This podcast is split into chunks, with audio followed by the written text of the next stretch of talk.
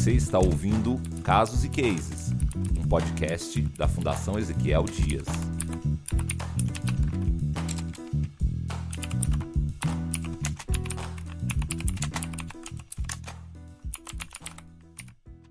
Como parte da Semana Nacional de Ciência e Tecnologia, essa edição de Casos e Cases abordará o tema da inteligência artificial. Vamos ouvir o doutor em ciências pela Unicamp, Luiz Pataca, pesquisador da Divisão de Ciência e Inovação da Diretoria de Pesquisa e Desenvolvimento da Fundação Ezequiel Dias. A inteligência artificial é uma área interdisciplinar do conhecimento relativamente nova. Um dos pioneiros nos trabalhos de inteligência artificial foi o matemático britânico Alan Turing. Turing afirmava que os humanos usavam as informações disponíveis, bem como a razão, para resolver problemas e tomar decisões. Deste modo, as máquinas também poderiam fazer a mesma coisa. Essa foi a estrutura lógica de seu artigo de 1950, onde ele descreve como construir máquinas inteligentes e como testar sua inteligência. O termo inteligência artificial foi usado pela primeira vez em 1956 pelo então cientista americano da computação John McCarthy em um congresso que ocorreu na Faculdade de Dartmouth, em Hanover. Esta data é considerada por muitos o nascimento da inteligência artificial como uma área de estudo. John McCarthy definiu a inteligência artificial como fazer a máquina comportar-se de tal forma que seja chamada inteligente, caso fosse este o comportamento de um ser humano. Várias outras definições para inteligência artificial foram apresentadas ao longo dos anos por diversos autores conforme a área foi se desenvolvendo. Mas o termo sempre foi difícil de se definir, assim como a inteligência humana tem sido difícil de definir. Atualmente, muitos livros que tratam do assunto definem a inteligência artificial como qualquer dispositivo que percebe seu ambiente e executa ações que maximizam suas chances de atingir seus objetivos com sucesso. O termo é frequentemente usado para descrever computadores que imitam funções cognitivas que os humanos associam à mente humana, como aprendizado e solução de problemas. O desenvolvimento da inteligência artificial tem uma história com momentos de grandes investimentos e expectativas e momentos de decepções e falta de recursos. O início dos estudos em inteligência artificial foi muito promissor e os pesquisadores da área eram muito otimistas em relação ao futuro. Herbert Simon, um dos pioneiros da área, chegou a afirmar em 1965: As máquinas serão capazes, dentro de 20 anos, de fazer qualquer trabalho que um homem possa fazer. Este entusiasmo inicial contagiou tanto os possíveis usuários da tecnologia quanto o público em geral. Isso levou ao aporte de muitos recursos financeiros e humanos para a área no período de 1957 a 1974. Só que as previsões iniciais não se concretizaram. Vários projetos sendo executados na época fracassaram em alcançar o objetivo proposto. O maior dos problemas era a falta de poder computacional para fazer qualquer coisa substancial. Os computadores simplesmente não podiam armazenar informações suficientes ou processá-las com a rapidez necessária. Hans Moravec, um aluno de doutorado na época, afirmou que os computadores ainda eram milhões de vezes mais fracos que o necessário para exibir inteligência. Só para se ter uma ideia, no dia de hoje, uma aplicação de reconhecimento de imagens utiliza de 10 mil a 1 bilhão de milhões de operações por segundo. Em 1976, o supercomputador mais rápido que existia, o Clay 1, era capaz de realizar 80 a 130 milhões de operações por segundo. Assim, o entusiasmo inicial com a inteligência artificial foi seguido por uma época que pesquisadores da área chamaram de inverno da inteligência artificial, porque onde os recursos eram escassos e eles tinham pouca atenção. Esse primeiro inverno da inteligência artificial aconteceu entre os anos 1974 e 1980.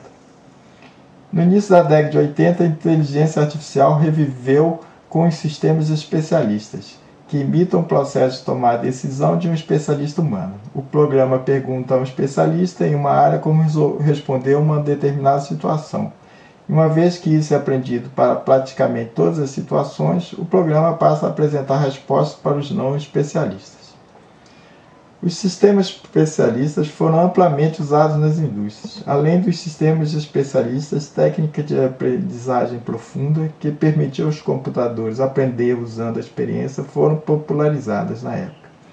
O governo japonês realizou um investimento pesado de 1982 a 1990 em sistemas especialistas e outros empreendimentos relacionados à inteligência artificial como parte de seu projeto de computador de quinta geração, com o objetivo de revolucionar o processamento de computadores, implementando a programação lógica e melhorando a inteligência artificial. Esses fatos fizeram com que a inteligência artificial voltasse a ser protagonista na década de 80. Infelizmente, a maioria dos objetivos novamente não foram alcançados com as ideias maiores que o poder de processamento dos computadores. E a inteligência artificial entrou em novo inverno com falta de financiamento e atenção. Este novo inverno iniciou-se no final da década de 80 e perdurou na primeira metade dos anos 90. Apesar do recuo no financiamento dos anos 90, ocorreu um grande avanço em todas as áreas da inteligência artificial, com avanços significativos em aprendizagem de máquinas, sistemas tutoriais inteligentes, raciocínio baseado em casos, planejamentos multiagente, programação, raciocínio incerto, mineração de dados, compreensão e tradução de linguagem natural, reconhecimento de imagens, realidade virtual, jogos e outros temas. Na década de 90, o limite de processamento de computadores começou a deixar de ser um problema e a inteligência artificial finalmente começou a ter aplicações comerciais, principalmente na indústria de tecnologia. No final dos anos 90 e início dos anos 2000, começaram a ser comercializados robôs interativos e robôs que executavam tarefas domésticas como o iRobot produzido pela Romba. E desde então, mais e mais produtos e serviços do nosso cotidiano passaram a utilizar a inteligência artificial. Entretanto, o campo da inteligência artificial recebeu pouco ou nenhum crédito por esse sucesso nos anos 1990 e no início dos anos 2000. Muitas das maiores inovações da inteligência artificial foram reconhecidas como ferramentas da ciência da computação. Muitos pesquisadores em inteligência artificial na década de 1990 chamaram seu trabalho por outros nomes, como informática, sistemas baseados no conhecimento, sistemas cognitivos ou inteligência computacional. Isso aconteceu ou porque eles não consideravam seu trabalho pertencente à área de inteligência artificial, ou então porque novos nomes ajudavam a obter financiamento. As promessas fracassadas que levaram os invernos da inteligência artificial continuavam a assombrar as pesquisas na área nos anos 2000. Em 2005, John Markoff escreveu no New York Times que cientistas da computação e engenheiros de software evitaram o termo inteligência artificial por medo de serem vistos como sonhadores obstinados. Atualmente estamos vivendo a época do Big Data, um, uma era em que temos a capacidade de coletar grandes somas de informações que são grandes demais para ser processadas por uma pessoa. A aplicação da inteligência artificial tem sido, tido muito sucesso nesse processamento e tem apresentado muitos resultados em áreas como bancos, marketing e entretenimento. Estamos convivendo com um sistema de inteligência artificial em vários processos que são realizados por dispositivos eletrônicos. A inteligência artificial organiza as playlists ou sugestões do que assistir em serviços de streaming, está nos processadores dos smartphones e até no momento que você pergunta em voz alta ao celular como chegar até aquele endereço que você não tem ideia onde fica.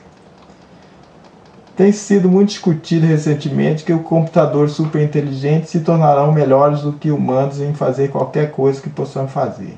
Em termos gerais, os aplicativos de inteligência artificial são divididos em dois grupos pelos especialistas da área: fracos e fortes. Aqueles focados em realizar um trabalho em um campo e se tornar cada vez melhores na tarefa que foram programados são os ditos fracos. Esses são os que existem atualmente e estamos convivendo no nosso dia a dia. Inteligência artificial forte seria teoricamente capaz de aplicar inteligência a qualquer problema, ao invés de apenas um problema específico, normalmente significando pelo menos tão inteligente quanto um ser humano típico. Uma inteligência artificial forte teria autoconsciência, a sua futura criação referida como uma singularidade tecnológica e constituiria um risco catastrófico global. Grandes nomes da ciência e tecnologia como Stephen Hawking, Elon Musk, Steve Wozniak, Bill Gates expressaram recentemente sua preocupação sobre os riscos representados pela inteligência artificial forte. Steve Hawking chegou a afirmar que o desenvolvimento da inteligência artificial completa pode significar o fim da raça humana. Ela decolaria por conta própria e se redesenharia a um ritmo cada vez maior. Os humanos, que são limitados pela lenta evolução biológica, não poderiam competir e seriam substituídos. De qualquer maneira, ainda levará tempo até termos recursos para poder criar esse tipo de inteligência. Podemos usar este tempo para podermos nos precaver e impedir que ela seja um risco à nossa existência. Você acabou de ouvir Casos e Cases, um podcast produzido pela equipe de divulgação científica da Fundação Ezequiel Dias. Até a próxima!